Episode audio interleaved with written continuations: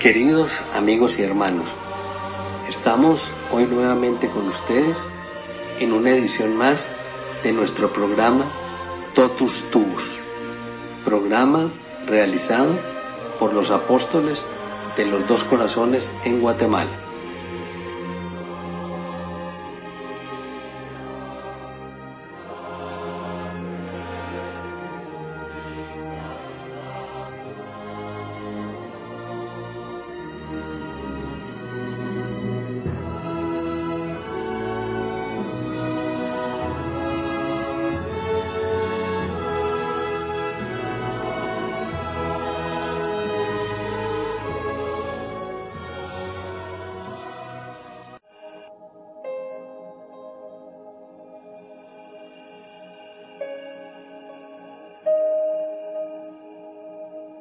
Alégrate, María, llena de gracia. El Señor es contigo. Bendita eres entre todas las mujeres, y bendito es el fruto de tu vientre, Jesús.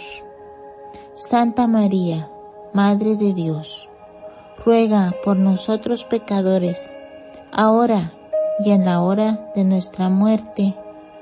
Amén.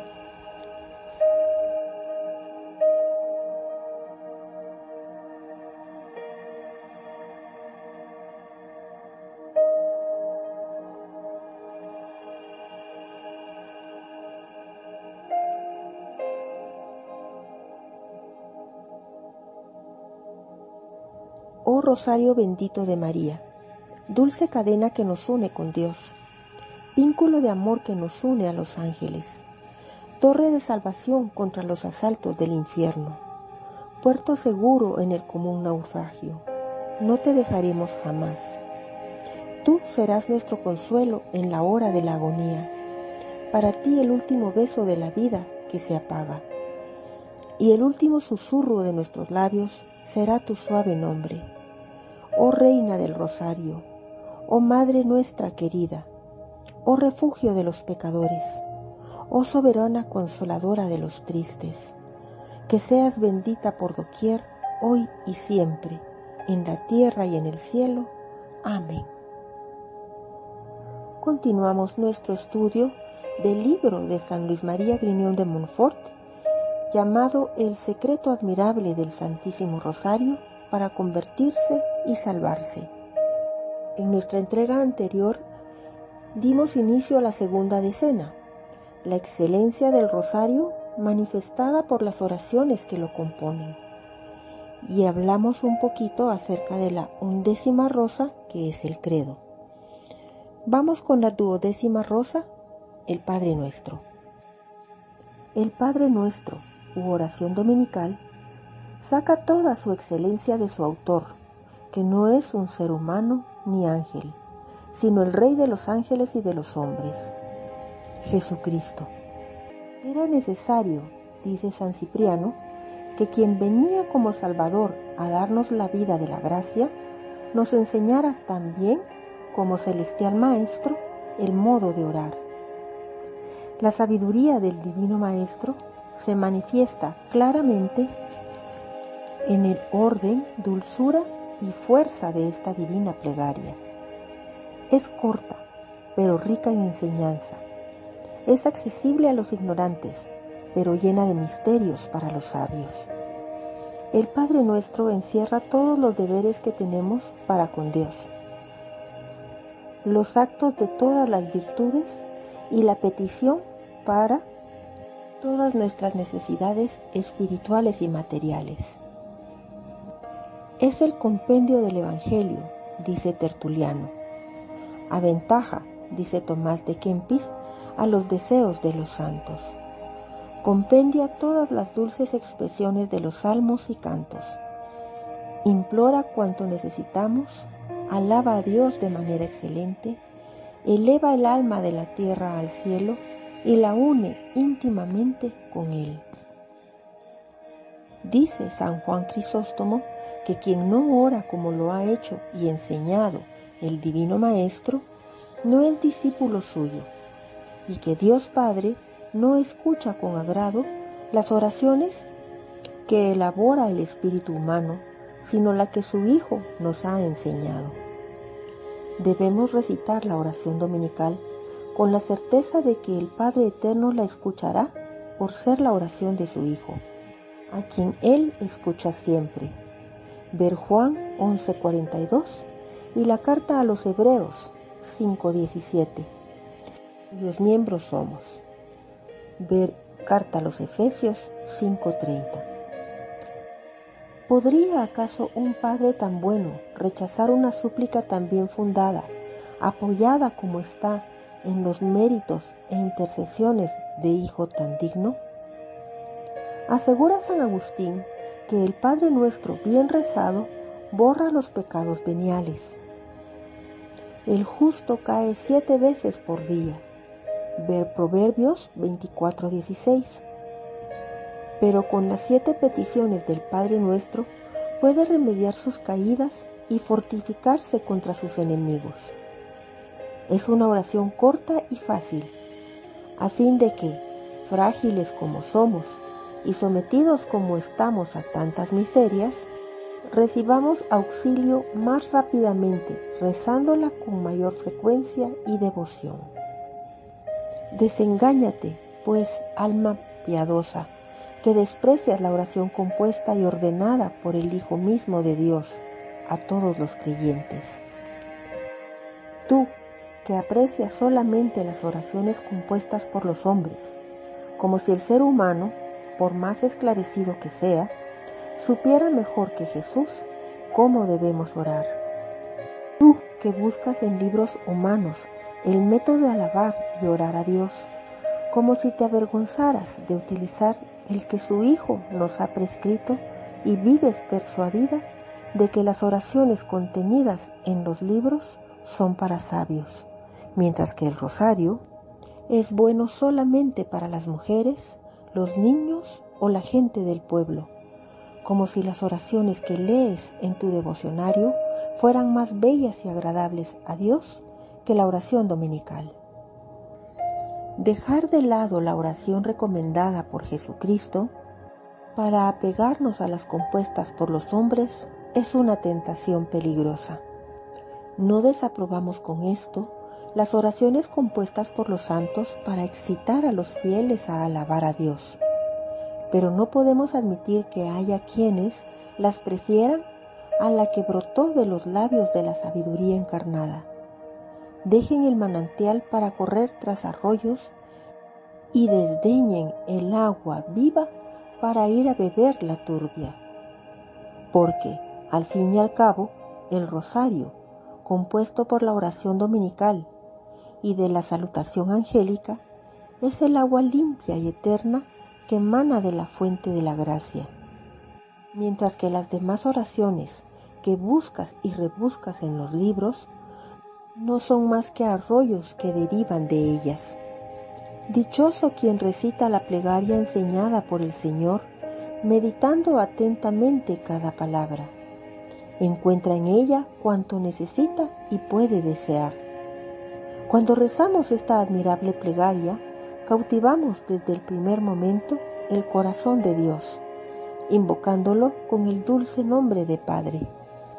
Padre nuestro, el más tierno de todos los padres, omnipotente en la creación, admirable en la conservación de las criaturas, sumamente amable en su providencia e infinitamente bueno en la obra de la redención Dios es nuestro Padre.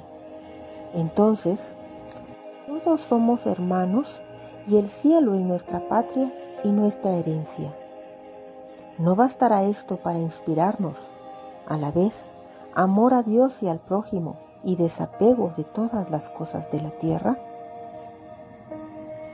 Amemos, pues, a un Padre como este y digámosle millares de veces, Padre nuestro que estás en el cielo.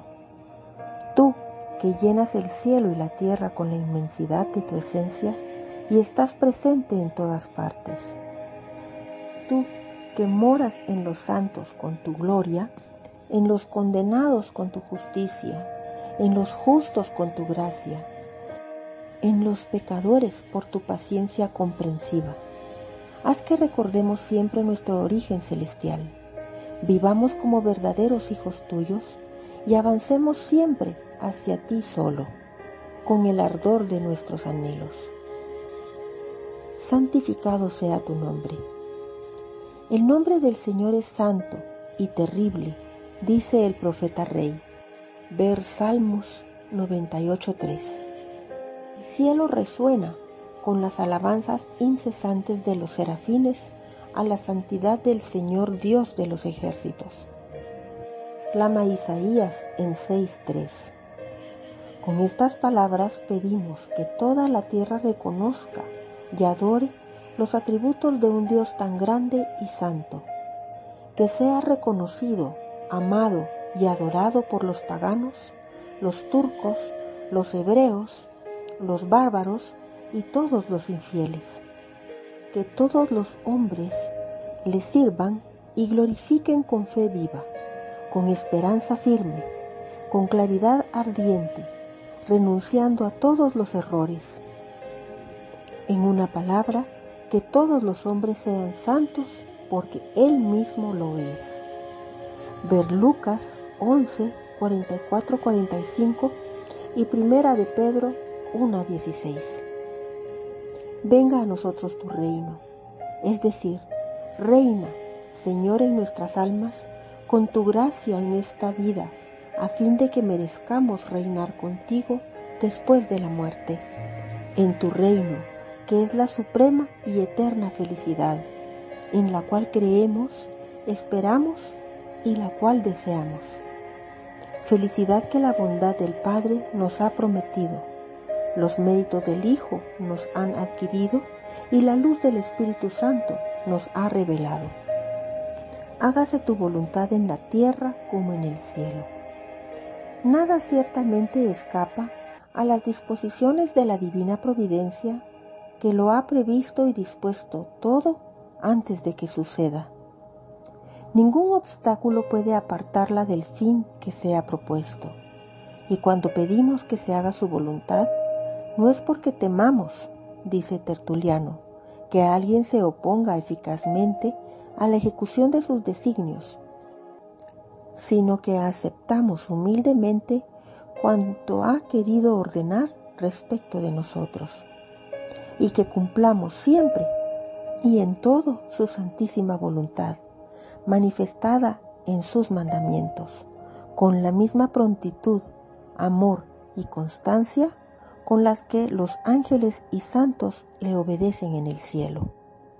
Danos hoy nuestro pan de cada día. Jesucristo nos enseña a pedir a Dios lo necesario para la vida del cuerpo y del alma con estas palabras confesamos humildemente nuestra miseria y rendimos homenaje a la providencia, declarando que creemos y queremos recibir de su bondad todos los bienes temporales. Con la palabra pan, pedimos a Dios lo estrictamente necesario para la vida. Excluimos lo superfluo. Este pan lo pedimos hoy, es decir, limitamos al presente nuestras solicitudes, confiando a la providencia el mañana. Pedimos el pan de cada día, confesando así nuestras necesidades siempre renovadas y proclamamos la continua dependencia en que nos hallamos de la protección y socorro divinos. Perdona nuestras ofensas como también nosotros perdonamos a los que nos ofenden Nuestros pecados, dicen San Agustín y Tertuliano, son deudas que contraemos con Dios y su justificación exige el pago hasta el último céntimo. Y todos tenemos estas tristes deudas. Pero, no obstante nuestras numerosas culpas, acerquémonos a Él confiadamente y digámosle con verdadero arrepentimiento, Padre nuestro que estás en el cielo, Perdona los pecados de nuestro corazón y nuestra boca, los pecados de acción y omisión, que nos hacen infinitamente culpables a los ojos de tu justicia. Porque, como hijos de un Padre tan clemente y misericordioso, perdonamos por obediencia y caridad a cuantos nos han ofendido. Y no nos dejes, por infidelidad a tu gracia, caer en la tentación del mundo y de la carne. Y líbranos del mal que es el pecado, del mal de la pena temporal y eterna que hemos merecido. Amén. Expresión muy consoladora, dice San Jerónimo. Es como el sello que Dios pone al final de nuestra súplica para asegurarnos que nos ha escuchado. Es como si nos respondiera, Amén. Sí, hágase como lo han pedido, lo han conseguido, porque esto es lo que significa el término Amén. Es momento de nuestra primera pausa musical.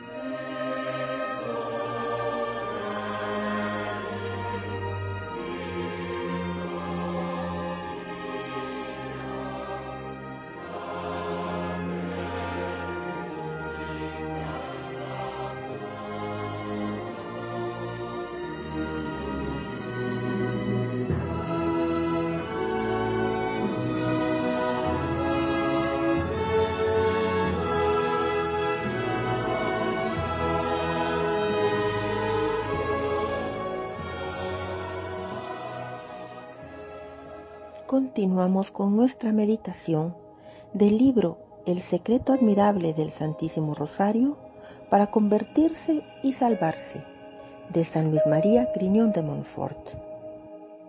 En la duodécima rosa iniciamos la reflexión que San Luis da acerca del Padre Nuestro. Iniciamos la decimotercera rosa con la continuación de la meditación del Padre Nuestro. Al recitar cada una de las palabras de la oración dominical, honramos las perfecciones divinas. Honramos su fecundidad llamándolo Padre. Padre que desde la eternidad engendras a un Hijo igual que tú. Eterno y consustancial, que es una misma esencia, una misma potencia, una misma bondad, una misma sabiduría contigo Padre e Hijo, que al amaros producís al Espíritu Santo, que es Dios como vosotros. Tres adorables personas que sois un solo Dios. Padre nuestro, es decir, Padre de los hombres y las mujeres por la creación, la conservación y la redención. Padre misericordioso de los pecadores, Padre amigo de los justos Padre magnífico de los bienaventurados, que estás. Con estas palabras admiramos la inmensidad, la grandeza y plenitud de la esencia divina, que se llama con verdad el que es. Éxodo 3:14. Es decir, el que existe esencial, necesaria y eternamente, que es el ser de los seres la causa de todo ser, que contiene en sí mismo, en forma eminente, las perfecciones de todos los seres, que está en todos con su esencia, presencia y potencia, sin ser por ellos abarcados. Honramos su sublimidad, gloria y majestad con las palabras que estás en el cielo, es decir, como sentado en su trono para ejercer justicia sobre todos los hombres. Adoramos su santidad al desear que su nombre sea santificado. Reconocemos su sabiduría y la justicia de sus leyes, anhelando la llegada de su reino y ansiando que le obedezcan los hombres en la tierra como le obedecen los ángeles en el cielo, pidiéndole que nos dé el pan de cada día. Creemos en su providencia. Al rogarle que no nos deje caer en la tentación, reconocemos su poder. Esperando que nos libre del mal, nos confiamos a su bondad. el Hijo de Dios glorificó siempre al Padre con sus obras y vino al mundo para enseñar a los hombres a glorificarlo. Y les ha enseñado la forma de honrarlo con esta oración que se dignó dictarles. Debemos, pues, rezarla con frecuencia y atención, y con el mismo espíritu con que Él la compuso. Decimocuarta Rosa, el Padre Nuestro. Conclusión. Cuando rezamos devotamente esta divina oración, realizamos tantos actos de las más nobles virtudes cristianas como palabras pronunciamos. Al decir Padre nuestro que estás en el cielo, hacemos actos de fe, adoración y humildad. Al desear que su nombre sea santificado y glorificado, manifestamos celo ardiente por su gloria. Al pedir la posesión de su reino, hacemos un acto de esperanza. Al desear que se cumpla su voluntad en la tierra como en el cielo, mostramos espíritu de perfecta obediencia. Pidiéndole que nos dé el pan de cada día, practicamos la pobreza según el espíritu y el desapego de los bienes de la tierra. Al rogarle que perdone nuestros pecados, hacemos un acto de contrición. Al perdonar a quienes nos han ofendido, ejercitamos la misericordia en la más alta perfección. Al implorar ayuda en la tentación, hacemos actos de humildad, prudencia y fortaleza. Al esperar que nos libre del mal, practicamos la paciencia, Finalmente, al pedir todo esto, no solo para nosotros, sino también para el prójimo y para todos los miembros de la Iglesia, nos comportamos como verdaderos hijos de Dios. Lo imitamos en la caridad que abraza a todos los hombres y cumplimos el mandamiento de amor al prójimo. Detestamos, además, todos los pecados y practicamos los mandamientos de Dios cuando, al rezar esta oración, nuestro corazón sintoniza con la lengua y no mantenemos intenciones contrarias a estas divinas palabras, puesto que cuando reflexionamos en que Dios está en el cielo, es decir, infinitamente por encima de nosotros por la grandeza de su majestad, entramos en los sentimientos del más profundo respeto en su presencia y, sobrecogidos de temor, huimos del orgullo y nos abatimos hasta el anonadamiento. Al pronunciar el nombre del Padre, recordamos que de Dios hemos recibido la existencia por medio de nuestro Padre y la instrucción por medio de nuestros maestros todos los cuales representan para nosotros a Dios, cuya viva imagen constituyen. Por ellos nos sentimos obligados a honrarlos, o mejor dicho, a honrar a Dios en sus personas y nos guardamos mucho de despreciarlos y afligirlos. Cuando deseamos que el santo nombre de Dios sea glorificado, estamos bien lejos de profanarlo cuando consideramos el reino de Dios como nuestra herencia, renunciamos a todo apego desordenado a los bienes de este mundo. Cuando pedimos con sinceridad para nuestro prójimo los bienes que deseamos para nosotros, renunciamos al odio, la disensión y la envidia. Al pedir a Dios el pan de cada día, Detestamos la gula y la voluptuosidad que se nutren en la abundancia. Al rogar a Dios con sinceridad que nos perdone, como perdonamos a quienes nos han ofendido, reprimimos la cólera y la venganza. Devolvemos bien por mal y amamos a nuestros enemigos. Al pedir a Dios que no nos deje caer en el pecado, en el momento de la tentación, manifestamos huir de la pereza y buscar los medios para combatir los vicios y salvarnos. Al rogar a Dios que nos libre del mal, tememos su justicia y nos alegramos porque el temor de Dios es el principio de la sabiduría. Salmo 110, 10 y Proverbios 1.7. Temor de Dios hace que el hombre evite el pecado. Proverbios 16.6. Decimoquinta rosa. El Ave María. Sus excelencias.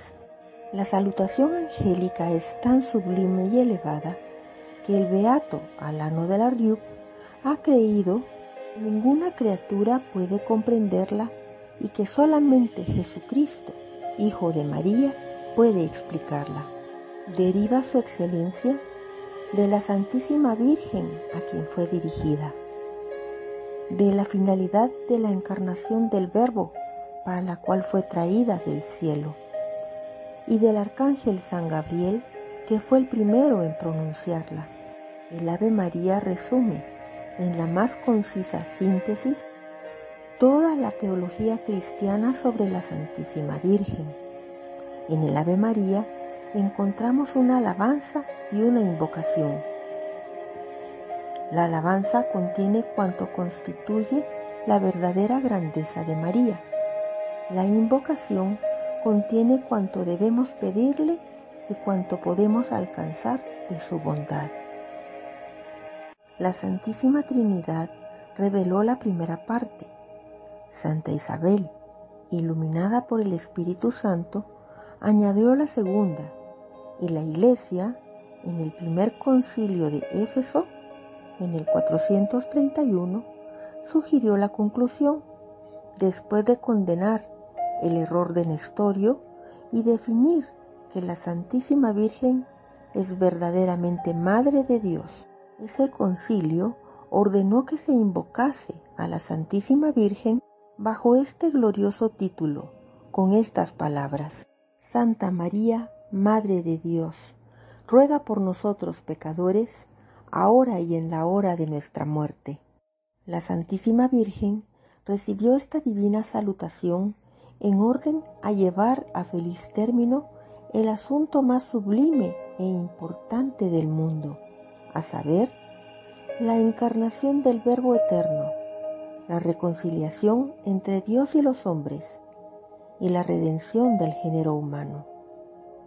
Embajador de esta buena noticia fue el arcángel San Gabriel, uno de los primeros príncipes de la corte celestial. La salutación angélica contiene la fe y esperanza de los patriarcas, de los profetas y de los apóstoles. Es la constancia y fortaleza de los mártires, la ciencia de los doctores, la perseverancia de los confesores y la vida de los religiosos. Beato Alano. Es el cántico nuevo de la ley de la gracia, la alegría de los ángeles y de los hombres, y el terror y confusión de los demonios.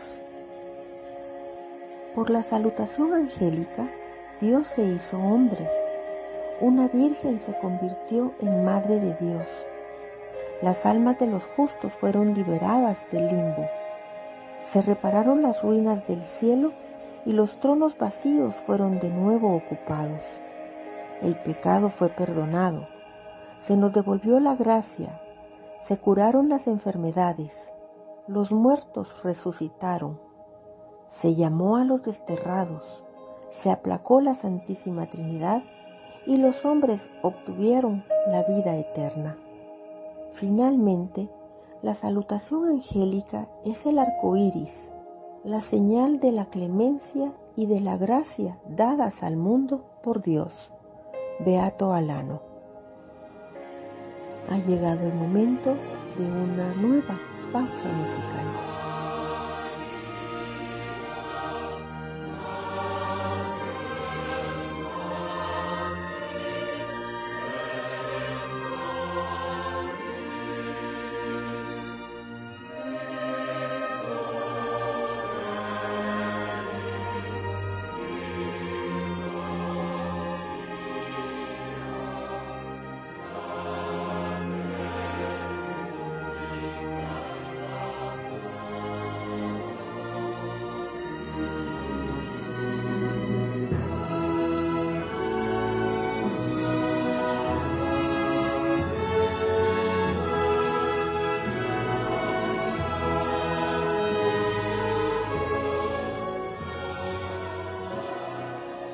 Continuamos con nuestra meditación del libro de San Luis María Griñón de Montfort, El secreto admirable del Santísimo Rosario para convertirse y salvarse.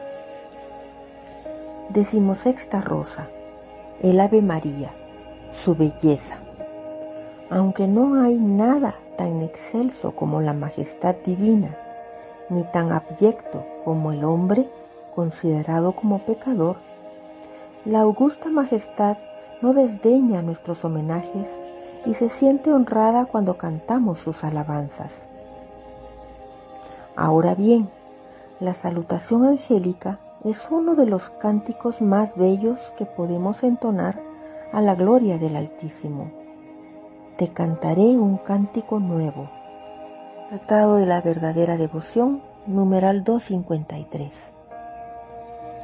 La salutación angélica es precisamente el cántico nuevo que David predijo se cantaría en la venida del Mesías. Hay un cántico antiguo y un cántico nuevo. El antiguo es el que cantaron los israelitas en acción de gracias por la creación, la conservación, la liberación de la esclavitud, el paso del Mar Rojo el maná y todos los demás favores celestiales.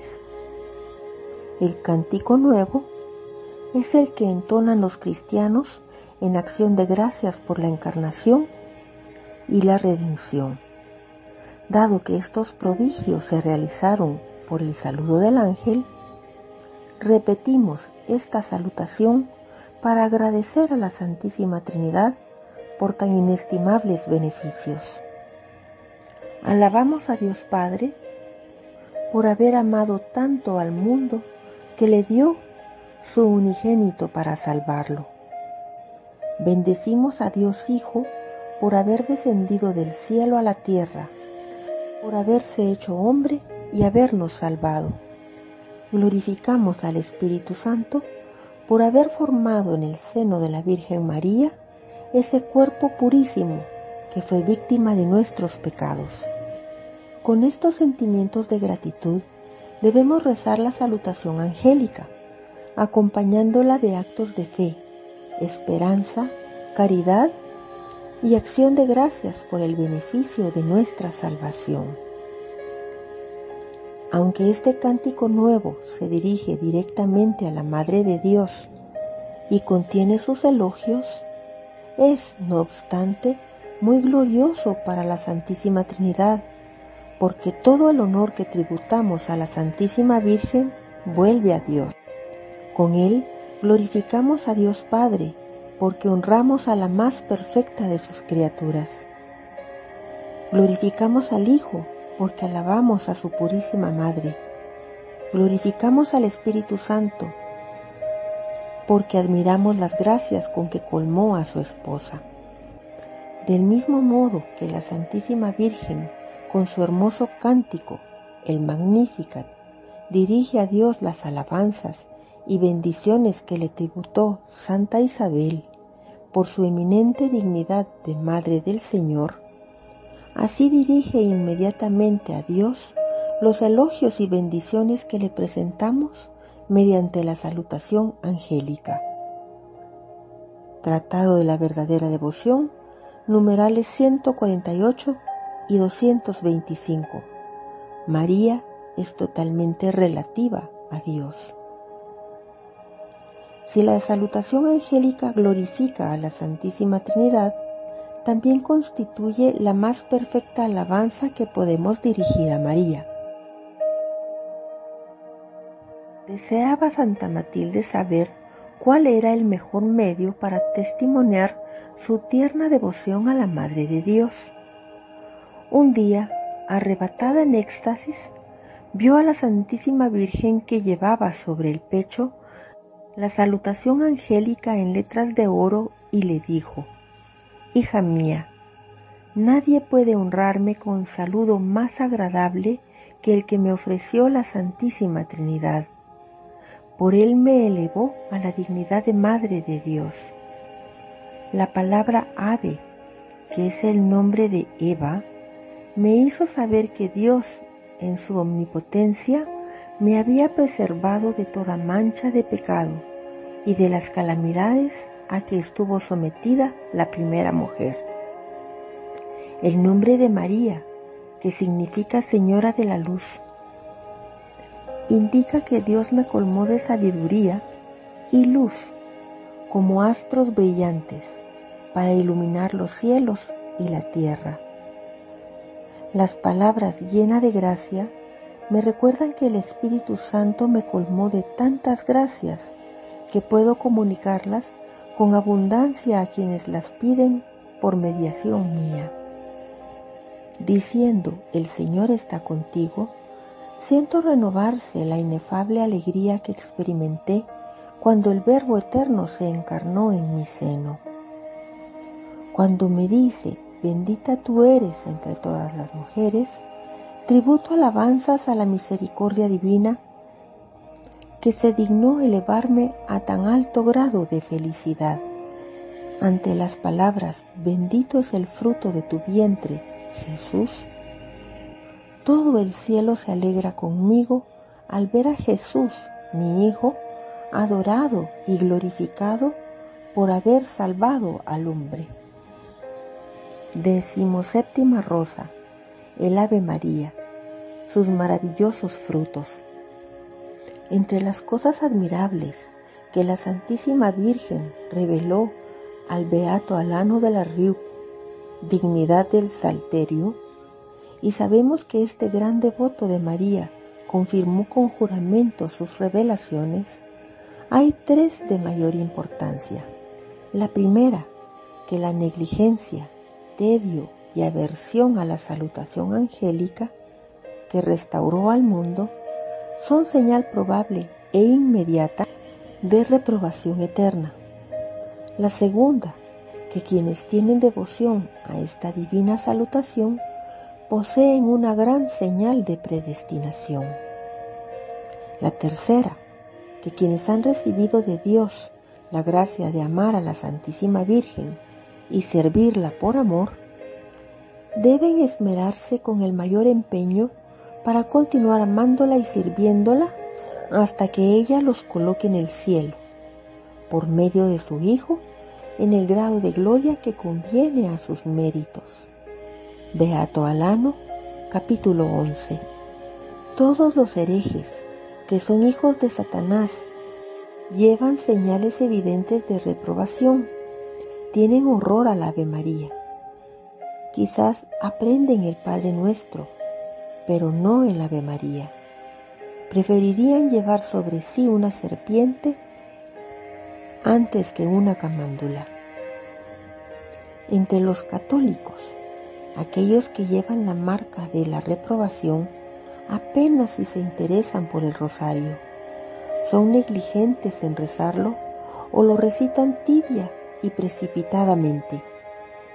Aunque yo no aceptara con fe piadosa lo revelado al beato Alano, me basta la experiencia personal para convencerme de esta terrible y a la vez consoladora verdad. No sé, ni veo con claridad cómo una devoción tan pequeña puede ser señal inefable de eterna salvación su defecto señal de reprobación. No obstante, nada hay más cierto. Ver el Tratado de la Verdadera Devoción, numeral 250.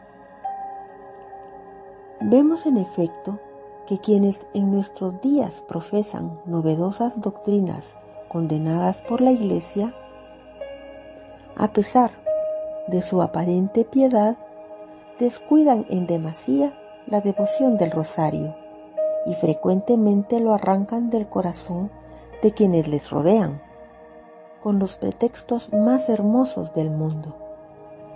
Evitan con cuidado condenar abiertamente el rosario y el escapulario, como lo hacen los calvinistas, pero su proceder es tanto más pernicioso cuanto más sutil. Hablaremos de ello enseguida. Mi Ave María, mi rosario o mi corona son mi oración preferida y mi piedra de toque segurísima para distinguir a quienes son conducidos por el Espíritu de Dios, de quienes se hallan bajo la ilusión del espíritu maligno.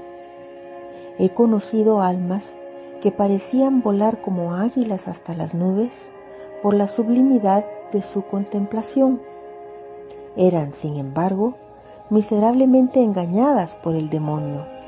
Solo llegué a descubrir sus ilusiones al ver que rechazaban el Ave María y el Rosario como indignos de su estima.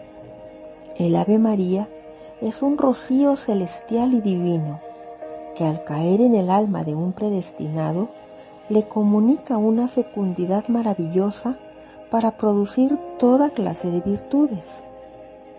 Cuanto más regada esté un alma por esta oración, tanto más se le ilumina el espíritu, más se le abraza el corazón y más se fortalece contra sus enemigos. Tratado de la verdadera devoción, numerales 249 y 253. El Ave María es una flecha inflamada y penetrante que unida por un predicador a la palabra divina que anuncia, le da la fuerza de traspasar y convertir los corazones más endurecidos aunque el orador no tenga talento natural extraordinario para la predicación. El Ave María fue el arma secreta que, como dije antes, sugirió la Santísima Virgen a Santo Domingo y al Beato Alano para convertir a los herejes y pecadores. De aquí surgió la costumbre de los predicadores de rezar un Ave María al comenzar la predicación, como afirma San Antonio. Decimo octava rosa, el Ave María, sus bendiciones. Esta divina salutación atrae sobre nosotros la copiosa bendición de Jesús y María. Efectivamente, es principio infalible que Jesús y María recompensan magnánimamente a quienes les glorifican y devuelven centuplicadas las bendiciones que les tributan. Quiero a los que me quieren, para enriquecer a los que me aman y para llenar sus bodegas. Proverbios 8, 17 y 21. Esto que proclaman a voz en cuello Jesús y María. Amamos a quienes nos aman enriquecemos y llenamos sus tesoros. Quien siembra generosamente, generosas cosechas tendrá. Ver segunda carta a los Corintios 9, 6. Ahora bien, no es amar, bendecir y glorificar a Jesús y a María el recitar devotamente la salutación angélica en cada Ave María tributamos a Jesús y a María una doble bendición. Bendita tú eres entre todas las mujeres, y bendito es el fruto de tu vientre, Jesús. En cada Ave María tributamos a María el mismo honor que Jesús le hizo al saludarla mediante el arcángel San Gabriel. ¿Quién podrá pensar siquiera que Jesús y María que tantas veces hacen el bien a quienes les maldicen, vayan a responder con maldiciones a quienes los honran y bendicen con el Ave María? Terminamos entonces en el día de hoy con nuestro programa Totus Tus, programa realizado por los apóstoles de los dos corazones en Guatemala. Esperamos que esta semana continúe con muchas bendiciones para cada uno de ustedes, que nuestras misiones sean desarrolladas y nos lleven siempre por el camino de la santidad. Totus tus, oh María.